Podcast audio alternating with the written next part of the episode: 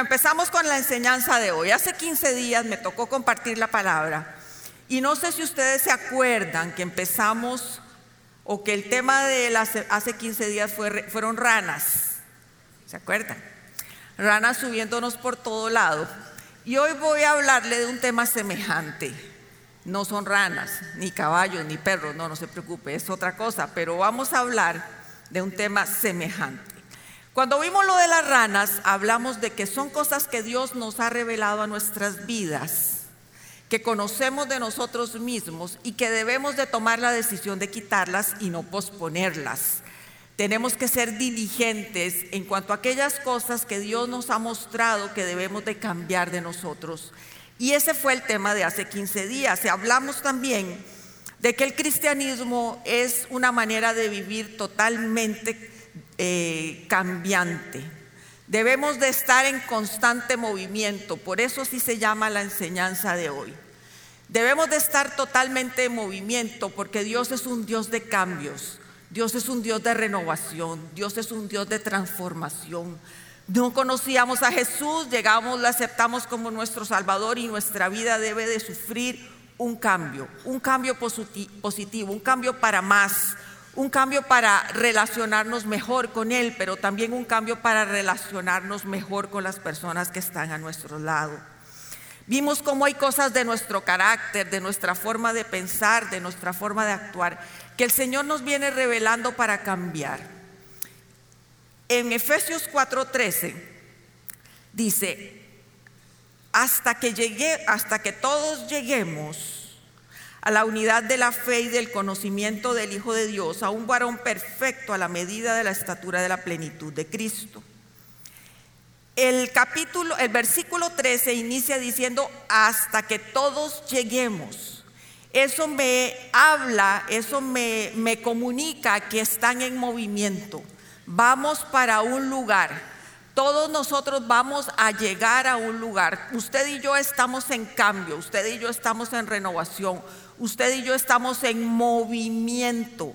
Usted y yo necesitamos llegar a algún lugar. Y este pasaje específico dice que debemos de renovarnos y debemos cambiar hasta que todos lleguemos a ser de acuerdo a la estatura de Cristo, de acuerdo al tamaño de Cristo, a la plenitud de Cristo. Imagínense cuánto nos falta por eso les dije hace días, nos falta, eh, la vez pasada, ah, nos falta muchísimo, muchísimo por cambiar.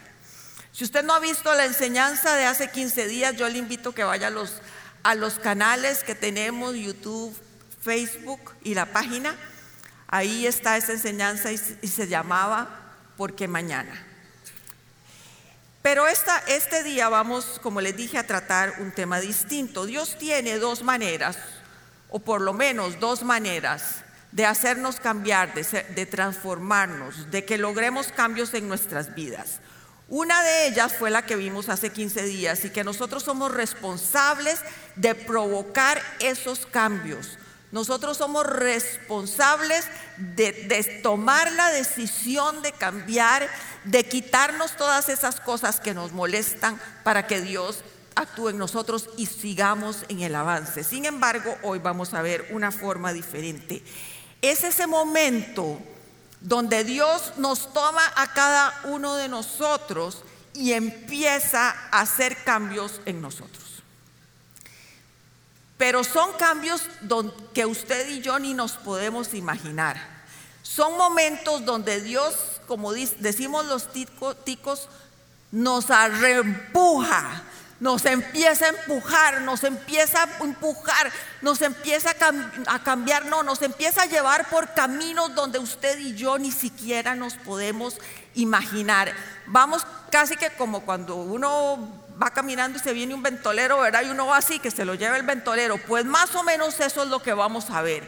Produce Dios circunstancias y situaciones en nuestras vidas que nos hacen tener que cambiar, tener que, modificar nuestra forma de ver la vida.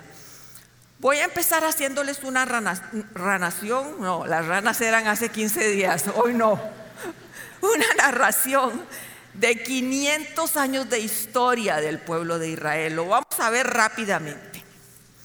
Génesis 12:3 dice, haré de ti una nación grande y te bendeciré. Haré famoso tu nombre y serás una bendición. Esta es la promesa que Dios le da a Abraham cuando lo llama y le dice que va a ser de él una nación grande. Siempre me gusta recalcar que Dios no, no escogió el pueblo de Israel, formó un pueblo a través de Abraham. Eso fue lo que Dios hizo. Este es el llamamiento que Dios le da a Abraham, que va a ser una nación grande y que va a ser bendito su nombre y que van a ser bendecidas todas las generaciones a través de él. Dice que va a ser una nación grande, sin embargo dura 25 años en darle el hijo de la promesa, cuando él era viejo y su esposa también. Este hijo se llamaba Isaac. Isaac, cuando es adulto, se casa con Rebeca, que también era estéril, igual que su suegra, y de ahí nacen mellizos, Esaú y Jacob. Esaú era el hijo de la era el primogénito, por, por lo cual era el que debía de heredar la bendición. Sin embargo, él menospreció la bendición de Dios. Él no quiso la bendición de Dios. Mientras tanto que Jacob, su hermano menor, su mellizo, añoraba la bendición. La peleó, la luchó, engañó, maltrató, hizo, deshizo cuanto usted y yo nos podamos imaginar por obtenerla y la obtuvo. ¿Ok? Entonces la historia del pueblo sigue a través de Jacob. Este Jacob se casó con dos mujeres, Raquel y Lea, y tuvo dos concubinas. Y con estas cuatro mujeres tuvo doce hijos, que dos son los dos, las doce tribus de Israel. Jacob, después de tener una vida realmente convulsa y enfrentándose no solo con los hombres, con sus mentiras, con sus engaños, sino hasta con Dios mismo. Llega un momento en sus años más mayorcitos, digámoslo así, donde él tiene una vida tranquila. Está en, su tierra, en Canaán, con sus doce hijos, con su vida tranquila, formado, con sus posesiones, con todo lo que necesitaba. Y de un momento a otro llega la tragedia a su casa. José, que era su hijo preferido, porque él tenía una esposa preferida, que era Raquel. José era el hijo de esa mujer que él amó, que él amó sobre todas las cosas y que era estéril y el Señor la bendijo con dos hijos, Jacob y Benjamín. Este, este hijo amado, al cual él le había hecho una túnica de colores especial, un buen día los hermanos deciden venderlo y lo venden a unos mercaderes egipcios. La vida de José, después del evento que sus otros hijos hicieron, no fue la misma. Porque los hijos obviamente no llegaron y le dijeron nosotros lo vendimos, sino que le dijeron que un animal lo había matado y que, y que había muerto. Le trajeron la túnica llena de sangre y le dijeron, tu hijo José ha muerto. La vida de Jacob en este, a partir de este momento no fue igual. Todo cambió. Un evento inesperado cambió su vida, tanto para Jacob como para José. José, un muchacho de 17 años, vendido como esclavo, después de, hacer, de haber sido el hijo preferido, el hijo chineado, el hijo cuidado, el hijo amado, después de estar siendo el hijo del gran patriarca Jacob, pasa a ser un esclavo en Egipto. Y no solamente pasa a ser un esclavo en Egipto, sino que después de estar eh, de esclavo en la casa de Potifar, pasa a vivir a la cárcel, siendo acusado a pesar de ser inocente, siendo condenado y metido en la cárcel. La vida de estos dos hombres nunca llega a ser igual. La vida de estos dos hombres ha, provocado la vida, las circunstancias cosas externas a ellos han provocado un dolor profundo en sus vidas. José separado de su familia, separado de su provisión, separado de su bendición, separado de su papá en otra cultura, con otro idioma, con otro Dios. Y tan solo tenía 17 años. Sin embargo, así como la vida los llevó a tener estos momentos difíciles a ambos, también la vida los lleva a José a ser un hombre que llega a ser el segundo en el imperio egipcio. A través de unos sueños del, faraón de ese tiempo, José los interpreta, siete, siete vacas flacas, gordas y siete vacas flacas. Y José interpreta que son siete años de prosperidad y siete años de hambre, de una hambruna tremenda en la tierra. Entonces el faraón decide nombrar a José como ese asesor, como ese hombre de confianza, como ese hombre de consejo, como ese administrador, como ese gobernador que Egipto necesitaba para que durante los siete años de abundancia él logre eh, guardar el alimento, cuidar el alimento de tal manera que cuando lleguen los siete años de vacas flacas, ellos tengan que comer. Entonces José pasa de ser el hijo preferido a ser esclavo, a estar en la cárcel y ahora a ser el segundo del imperio egipcio. Vamos viendo la vida de estos dos hombres. Vayamos viendo la vida de Jacob y la vida de José. Y cómo en medio de todas estas circunstancias y de la vida, que yo siempre hago así porque ahorita vamos a ver que no es la vida, ya ustedes deben de saberlo, los va llevando por momentos de dificultad. José empezaría una vida de soledad, de tristeza, de cambio, una vida de ansiedad, una vida de, temor probablemente. Y Jacob una vida de tristeza absoluta sin su hijo amado, sin su hijo preferido. Pero algo muy interesante de estos dos personajes, y quiero dejarlo muy claro, es que por lo menos en la palabra de Dios no parece, aparece nada que nos pueda decir es que se lo merecían. Es que este Jacob ya él había tenido sus rollos y sus cosas anteriormente y creo que ya él había vencido y pasado todo lo pasado. Ni Jacob ni José se merecían esto. Ni Jacob ni José habían hecho nada por estar en, la situación en que estaban en ese momento. Ninguno de los dos. José había sido un buen hijo, un hermano un poco rajón, sí, pero era lo que Dios le había mostrado y él en su, en su juventud, en su inocencia, lo había comunicado, pero ninguno de los dos merecía tener lo que tenían. Ninguno de los dos. Y muchas veces creo que nos pasa eso. Muchas veces la vida nos lleva por lugares donde uno dice, ¿a dónde estoy? ¿Qué estoy haciendo? ¿Por qué si me examino no sé lo que estoy viviendo? Y es que la vida del hombre y la vida cristiana es una vida de cambios. Es una vida de momentos bajos, pero momentos altos, momentos difíciles, pero momentos de alegría, momentos de tristeza, pero momentos también de gozo. Y quiero irlos introduciendo con esta gran, gran, gran introducción que hice al tema de Dios, de hoy, perdón. Dios nos empuja por lugares donde usted y yo ni siquiera nos imaginamos para llevarnos a un lugar donde Él quiere llevarnos.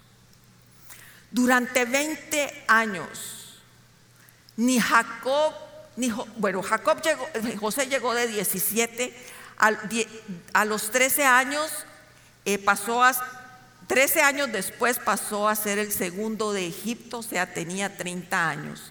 Siete años de vacas gordas o de tiempo de opulencia y de bendición y de prosperidad para Egipto. En este momento Jacob José tenía 37 años. Habían pasado 20 años que Jacob y José no se habían visto. Ninguno sabía nada del otro. Pero vienen las cosas que Dios siempre hace. Vienen los siete años de vacas flacas. Vienen los siete años donde hubo hambruna por todo el territorio. Y el, el único imperio o la el único grupo o sociedad que tenía suficiente alimento era Egipto. Entonces, Jacob le dice a sus otros hijos, a sus diez hijos, vayan a Egipto a buscar alimento. Esta historia es digna de leerla. No se las voy a contar porque es larguísima, pero esa historia a partir del capítulo 37 de Génesis es realmente maravillosa. Yo les recomiendo que hagan lo siguiente. Se preparen un buen café o un té o un fresquito y se sienten a leer esta maravillosa historia. Los hermanos llegan a Egipto a buscar alimento y se encuentran con José. ¿No lo reconocen? José inmediatamente los reconoce, pero no se revela a ellos hasta la segunda o tercera vez que ellos llegan a pedir alimento.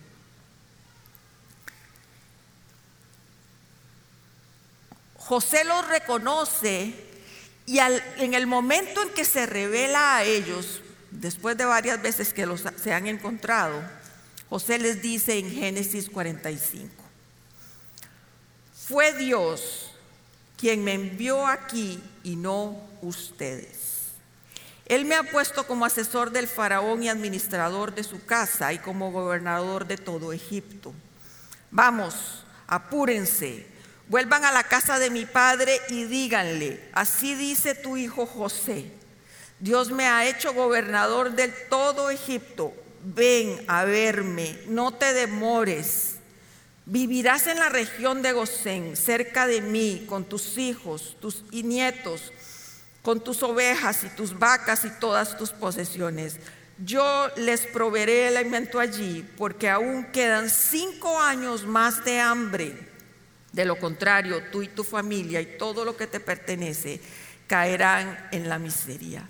Lo que José le está diciendo a sus hermanos, en ningún momento les condena, en ningún momento les señala.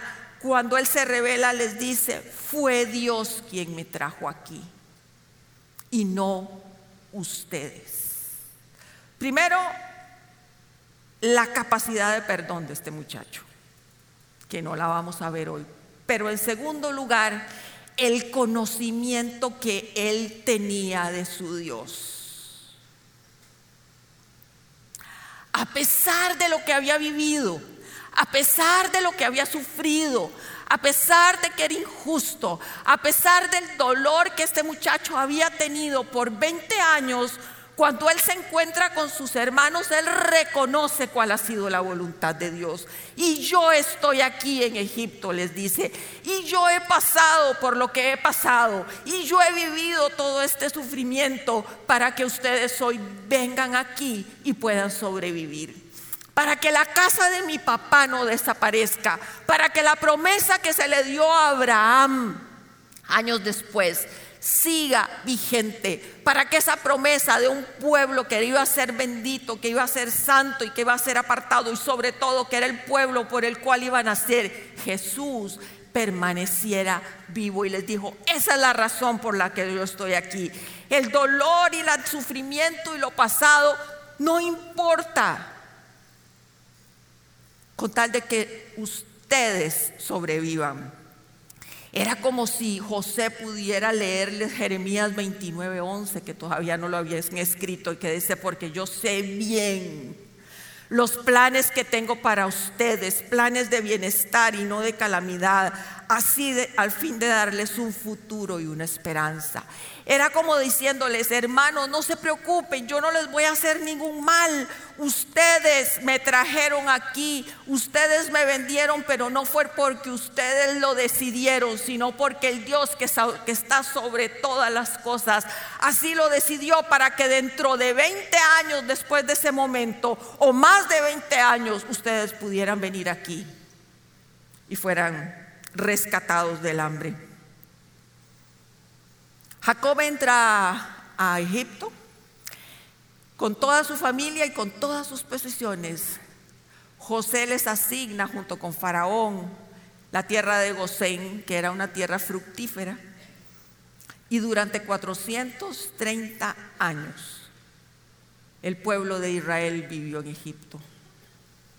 Cuando ellos llegaron a Egipto, Egipto fue su bendición, Egipto fue su provisión, Egipto fue el lugar donde encontraron paz, donde pudieron saciar su hambre. Egipto fue el lugar donde crecieron. Egipto fue el lugar que Dios proveyó en ese momento para la bendición de ellos. Dios los estaba llevando por un camino que no conocían, pero Dios sí sabía para dónde los iba a llevar. Él estaba seguro de que Dios, José estaba seguro de que ellos estaban ahí porque Dios así lo había querido. Y Dios sabía, no fue que Dios dijo que torta, se me van a morir de hambre y ahora qué hago. Dios desde antes, desde antes había provisto para ellos. Proverbios 19:21 dice, el corazón humano genera muchos proyectos pero al final prevalecerán los designios del Señor. Así es, amigos, así es, hermanos. Usted y yo tenemos muchos proyectos, pero al final de todos ellos, los designios y la voluntad de Dios es la que se cumple. Claro, amén. Por supuesto que amén. Porque esos designios y esos proyectos y esas manifestaciones son maravillosas. A veces nos cuesta entenderlas, a veces nos cuesta masticarlas y mucho más, nos cuesta tragarlas, pero tenemos que pensar que Él es un Dios de bien para nosotros. Es muy fácil decirlo, pero difícil vivirlo. Cuando estamos en ese momento es difícil vivirlo, pero estamos en su mano. La Biblia no dice cuánto tiempo estuvieron los, los, judíos o los israelitas siendo huéspedes amados y protegidos por Egipto y por el faraón. No dice cuánto tiempo estuvieron. vivieron 430 años ahí. Al principio fueron los huéspedes de honor. Faraón los amaba porque era la familia de José. Faraón los atendió. Parece que durante varios bastantes años fueron muy bien atendidos y cuidados hasta que llegó un faraón que no conocía a José y empezó a martirizarlos, a esclavizarlos, a ponerles trabajos forzados. Eh, y ese momento de comodidad, recuerden, José y Jacob juntos, viviendo juntos cuando era este José pequeño, se amaban, se cuidaban en seguridad, fueron separados, fueron provocados un dolor, una angustia, una tristeza. Después fueron reconciliados. Vean cómo van los ciclos de la vida. Después fueron reconciliados, fueron salvados, fueron unidos nuevamente. Y ahora 430 años después el pueblo de Israel empieza, o antes, dicen que más o menos fueron 300 años de paz que tuvieron 130 años de angustia, de esclavitud, fue lo que ellos pasaron. ¿Y no les ha pasado a veces que están en momentos de angustia y vienen tiempos de refresco y después otra vez problemas y situaciones difíciles y Dios los vuelve a sacar y vuelven a caer? Y esa es la vida. Esa es la vida suya y mía constantemente cambiando. Dios es un Dios de constantes movimientos, porque Dios sabe que usted y yo tendemos a sentarnos tranquilos en un lugar y no querer que nada cambie. En este momento Israel está en Egipto porque Dios quiso que estuviera ahí. Como les dije, había sido un lugar de bendición, pero hoy ya no lo era. Ya era un lugar de esclavitud. ¿Por qué llegaron ellos a Egipto? Bueno, sí, por lo que ya les conté, porque había hambre en la tierra, pero sobre todo estuvieron 400 años, 430 años ahí, porque Dios necesitaba que estuvieran escondidos. Israel en tierra de Canaán con todos los enemigos que tenían o los pueblos que tenían a su alrededor, fácilmente iba a ser destruido. No era un pueblo guerrero, eran pastores. Dios los coge y los introduce en Egipto durante todo ese tiempo, guardados, creciendo, multiplicándose. Imagínense que entran 70 con José en el tiempo de José. Y en el tiempo de Moisés dice la palabra que salen 600 mil hombres. 600 mil hombres sin contar mujeres. Si ponemos otro tanto de mujeres, un millón doscientos. Y los niños, y digamos que no eran muy fructíferos, aunque pareciera que sí, con 12, ¿verdad? Pero bueno, un millón y medio, un millón seiscientas mil personas. Protegidas, uno dice por el imperio eh, egipcio, pero protegidos por Dios. Porque Él necesitaba salir, de, que saliera de ahí un pueblo fuerte, un pueblo grande. Egipto fue un lugar de renovación, de cambio, de, de, cuidado, de protección de Dios, de bendición de Dios. La bendición de Dios estaba ahí. Pero de un momento a otro, esa bendición empieza a cambiar. Esa lo que fue bendición ya en este momento no lo era para Israel. Lo que fue esa provisión de Dios de rescate y de ayuda ya hoy no lo era. Y sucede igual, yo no sé si ustedes saben lo que hace las águilas con el nido, me imagino que sí, porque es bastante común, pero quiero recordárselos. El águila construye su nido en las alturas siempre, lo construye con, con ramas, no sé cómo se llaman las plantas o con los arbolitos que lo construye, pero son con espinos. Entonces Después de preparar el nido, el águila se arranca plumas y forra todo el nido con sus plumas. Para que cuando lleguen sus, sus huevitos, los huevitos los pone ahí y ahí están seguros. Los huevitos salen, nace el aguilucho y empiezan a crecer protegidos por el nido. Israel protegido en Egipto y el, águila, después de un tiempo, cuando esos polluelos empiezan a crecer, empieza a quitarles plumas. Se las va quitando. Aquel nido ya no era tan cómodo. Aquel nido donde era una cookie, cookie le decía a mi hijo menor a la cobijita que tenía con la que chupaba dedo, todavía la tengo. Ya no era cookie. ese lugar no era un lugar cómodo. La mamá se los había provocado. Dios le estaba provocando a Israel que Egipto ya no fuera el lugar cómodo. Lo que el águila sabía era que sus bebés tenían la capacidad de volar tenían la capacidad ya de tirarse de ese nido, pero si él ya no los incomoda, no van a salir de ahí nunca. Y entonces, además de que el nido es incómodo, se los monta, no sé si es el lomo, porque no sé si se llama así, y empieza a volar. Y vuela y vuela hasta las alturas. Y cuando está en lo alto, les hace así y los polluelos se caen. Esos animalitos empiezan a caer en caída libre. Si no, ella los ve de lejos, los ve de lejos hasta que los vuelve a coger, se los vuelve a montar encima de ella, los vuelve a proteger, pero los vuelve a tirar. Ella sabe que es tiempo de volar. Ella sabe que esos polluelos pueden volar. Dios sabía que Israel tenía que salir de Egipto y le estaba incomodando el lugar de su seguridad para que en algún momento dijeran, queremos irnos de aquí. Deuteronomio 8:7 dice, porque el Señor tu Dios te conduce a una tierra buena, tierra de arroyos y de fuentes de aguas, con manantiales que fluyen en los arroyos y en, los valles y en las colinas. El Señor los iba a llevar a una tierra prometida. El Señor los estaba sacando de Egipto para que llegaran a un lugar, a su, a su tierra prometida. Pero viendo todo este panorama que les acabo de presentar, ¿A qué quiero llegar?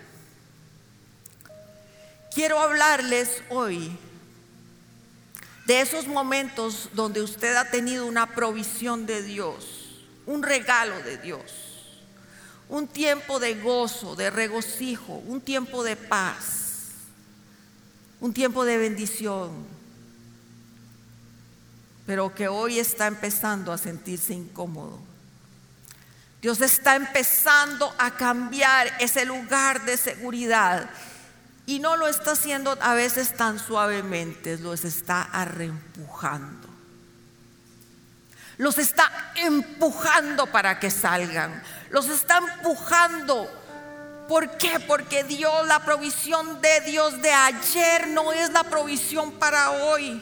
El lugar de seguridad de ayer no es el lugar que el Señor tiene para usted hoy. Estamos en constante movimiento.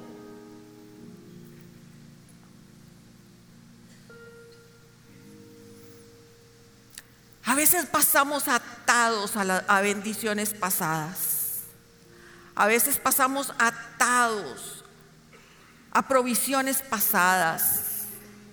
Pasamos atados a lo que tuvimos y Dios nos está diciendo, es tiempo de cambio, es tiempo de moverse, es tiempo de que su vida no esté como antes. Vean lo que dice que nos llevará a tierras que fluyen, leche y miel son lugares mejores. Las águilas estaban seguras en el nido, pero la mamá sabía que esas águilas iban a remontar las alturas. Iban a ser libres volando sin estar circunscritas a un nido. No, ellas iban a volar. El Señor sabe que sí te dio esa provisión, que sí te dio lo que necesitabas en ese momento, pero hoy es tiempo de moverse. Dice el Señor en Isaías 55, 9. Así como los cielos son más altos que la tierra, también mis caminos y mis pensamientos son más altos que los caminos y pensamientos de ustedes. Él sabe lo que está haciendo. Él sabe lo que está haciendo. Él sabe por dónde quiere llevarte. Él sabía que José estaba siendo vendido. Él sabía que José iba a estar en Egipto como el gobernador. Él, él sabía que los hermanos lo iban a llegar a buscar. Él sabía que Israel completo iba a entrar a, a, Egipto cuidado por 430 años. Él lo sabía, era su plan, no era el plan de los hombres. Y tenemos que saber que sus planes no son mis planes, que sus pensamientos no son mis pensamientos, que sus proyectos no son mis proyectos. Y aquí es donde empezamos nosotros como hijos de Dios a, a decirle, Señor, haz lo que tengas que hacer. Si confiamos en el que Él es el Dios proveedor, si confiamos en que Él es el Dios que nos ama, que nos cuida, tenemos que decirle, aquí estoy. Así que si usted se está sintiendo en este momento incómodo con lo que fue su bendición, dele la posibilidad a Dios de proveerle otro lugar, otra tierra mejor de la que tiene hoy o quizá tal vez la tierra no mejor, pero usted distinto en esa tierra. Yo no sé lo que ustedes están pasando.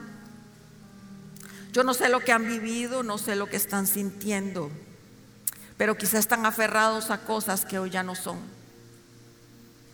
Estamos aferrados a ministerios, estamos aferrados a llamados, estamos aferrados a trabajos, estamos aferrados a personas, amigos que antes fueron de bendición y hoy ya no son, que ya nos incomodan y no estamos sintiéndonos como nos sentíamos antes. Yo les voy a pedir que si es así, oren y busquen y busquen al Señor. Y pregúntenle al Señor si es ese tiempo de transición que tiene para usted. Si es ese tiempo de moverse. Y no solo es el tiempo de moverse, sino que Él provea el lugar para donde ir.